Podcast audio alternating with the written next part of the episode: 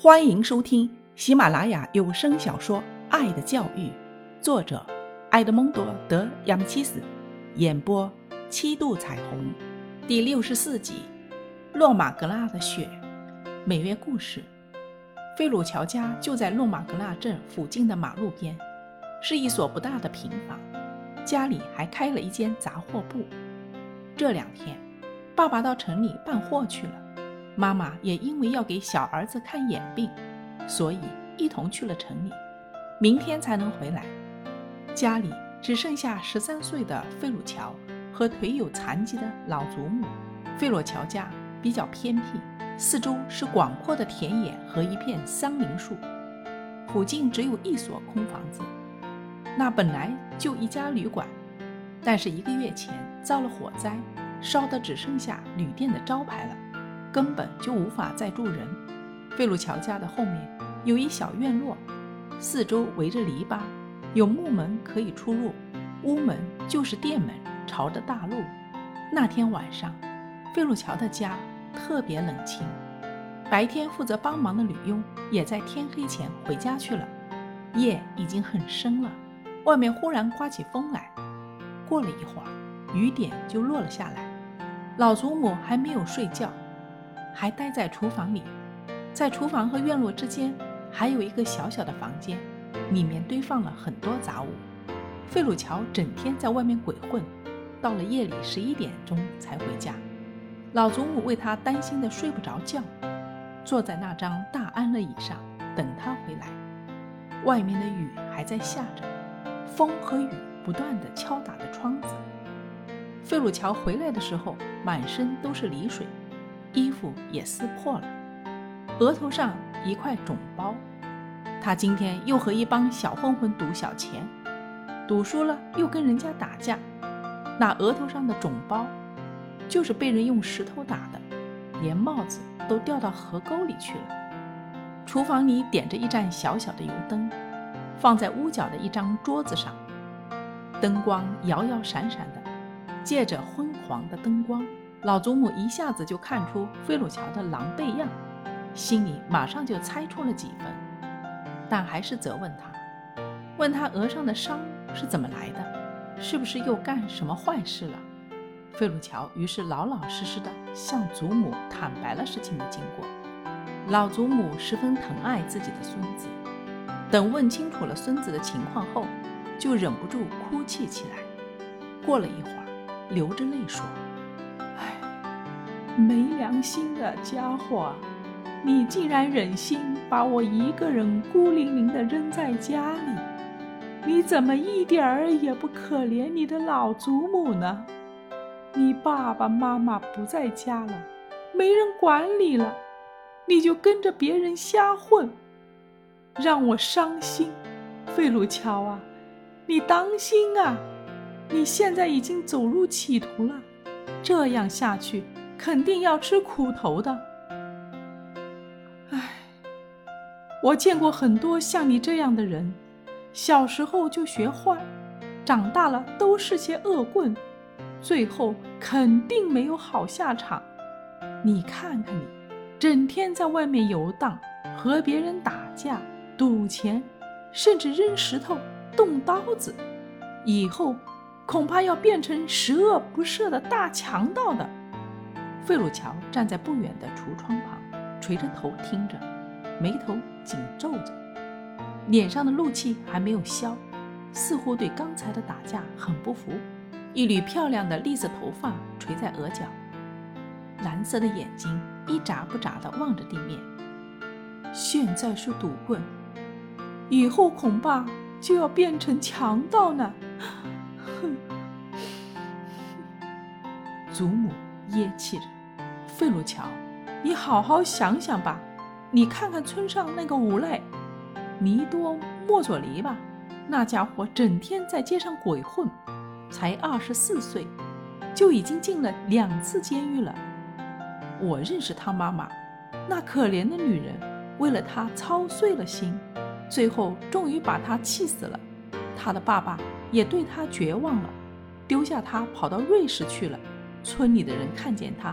都不愿意搭理他，你想想那个恶棍吧，整天和一群坏人混在一起，为非作歹，总有一天连脑袋都保不住的。他小的时候就和你现在差不多，你自己好好想想吧。你要把你的爸爸妈妈也气死吗？费鲁乔静静地听着，他的心还是好的。他跟人家打架，不过是出于一时的冲动，并非心存恶意。他爸爸也知道儿子内心非常善良，有时候还会做出不平凡的举动来，所以也就有些任其自由，对他的管教就比较放松，希望他自己做出正确的判断。这孩子的品质不坏，但很倔强。即使心里知道错了，可是要他说出“我知道错了，下次不这样了，请原谅我”这样的话，也是很难的。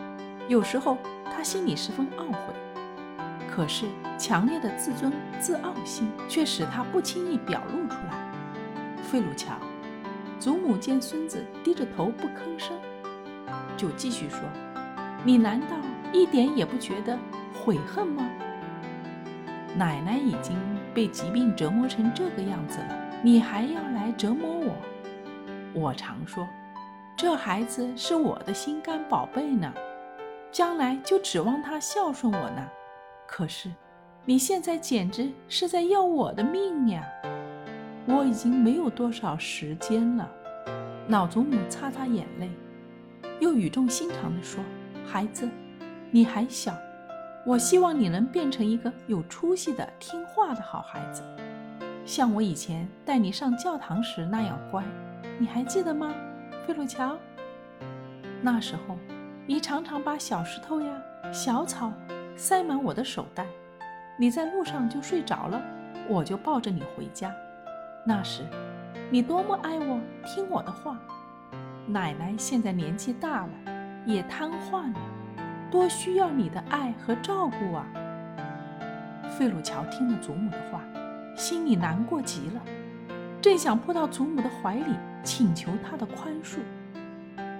忽然，隔壁堆放杂物的房间里传来轻微的响动，费鲁乔立刻警觉起来，侧着耳朵仔细听。这时，只能听见风声夹着雨声，也许刚才是风吹动门窗造成的声响吧。或者是别的什么？可是，费鲁乔刚转过身子，接着那声音又响了起来。这次连祖母也听见了。那是什么声音？祖母担心地问。可能是雨吧，费鲁乔说。老人擦着眼泪说：“费鲁乔，你答应我，别再惹奶奶伤心啊。”那声音又响起来了。老人吓得脸色苍白。说：“我听不像是雨声，你去那边看看。”可是他马上又拉回孙子的手：“你别去。”两人屏息听着，耳边只有哗哗的雨声，隔壁好像有脚步声。祖孙两人不禁毛骨悚然，颤抖起来。费鲁乔鼓起勇气喊道：“是谁？”没有人回答。费鲁乔不由得打了个冷战，声音颤抖着问。是谁？突然，两人恐惧地尖叫了一声。只见那个蒙面的男人从隔壁房间窜进来，一个上步抓住费鲁乔，然后用一只手把他的嘴巴捂住，另一个跑过去卡住老祖母的脖子。别出声，小心我杀了你！挟持费鲁乔的那个人威胁道。不许动！另一个说着举起短刀。一时间。屋子里除了四个人急促的呼吸声和淅淅沥沥的雨声外，没有任何声响。老祖母喉头被卡得咯咯作响，眼珠几乎蹦出来。抓住费鲁乔的那个人，在他耳边低声地问：“你老子的钱放在哪里？”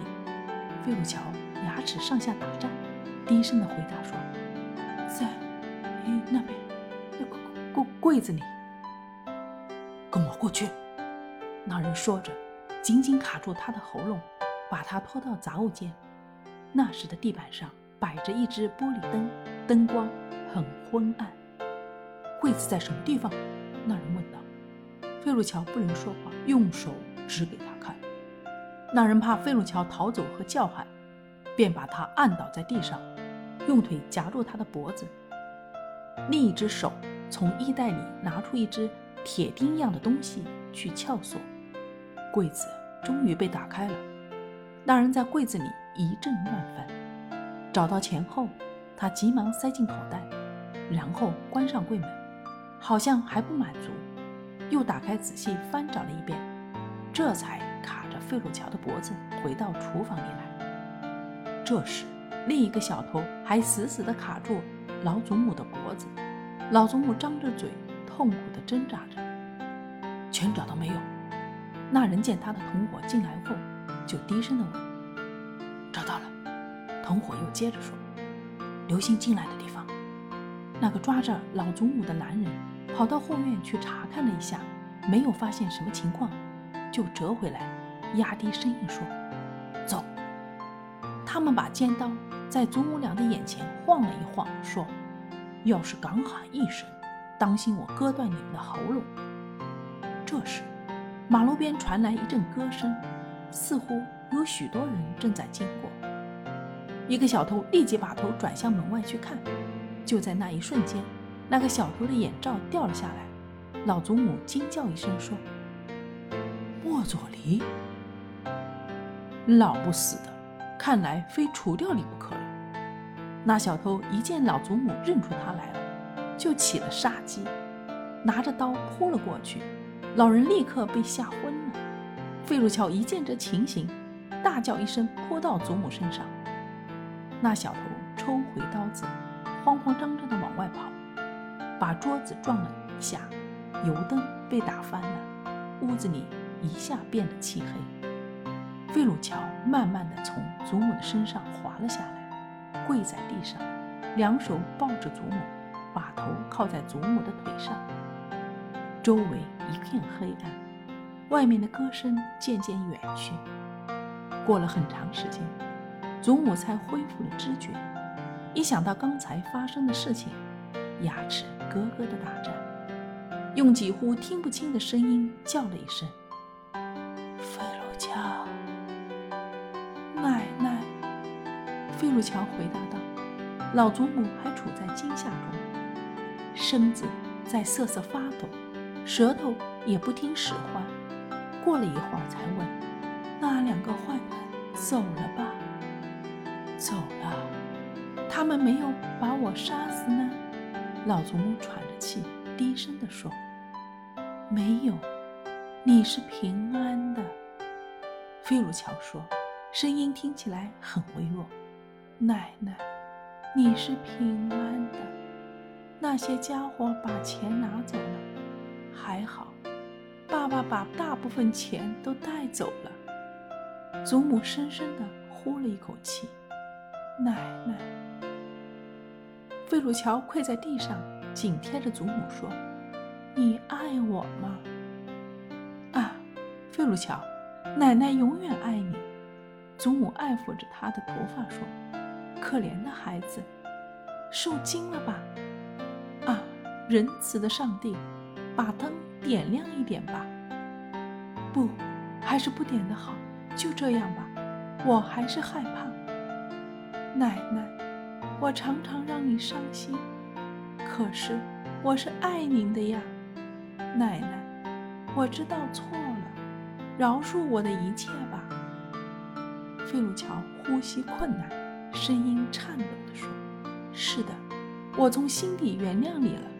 奶奶那么疼你。”怎么会不饶恕你呢？好了，快起来，奶奶以后再不向你唠唠叨叨了。好孩子，去把灯点上吧，点了灯就不害怕了。起来吧，费鲁乔，奶奶，谢谢你。费鲁乔的声音越来越低沉了。现在我很快活。奶奶，你不要忘了我吧，你永远都会记得我吧。啊，赫鲁乔，你说什么？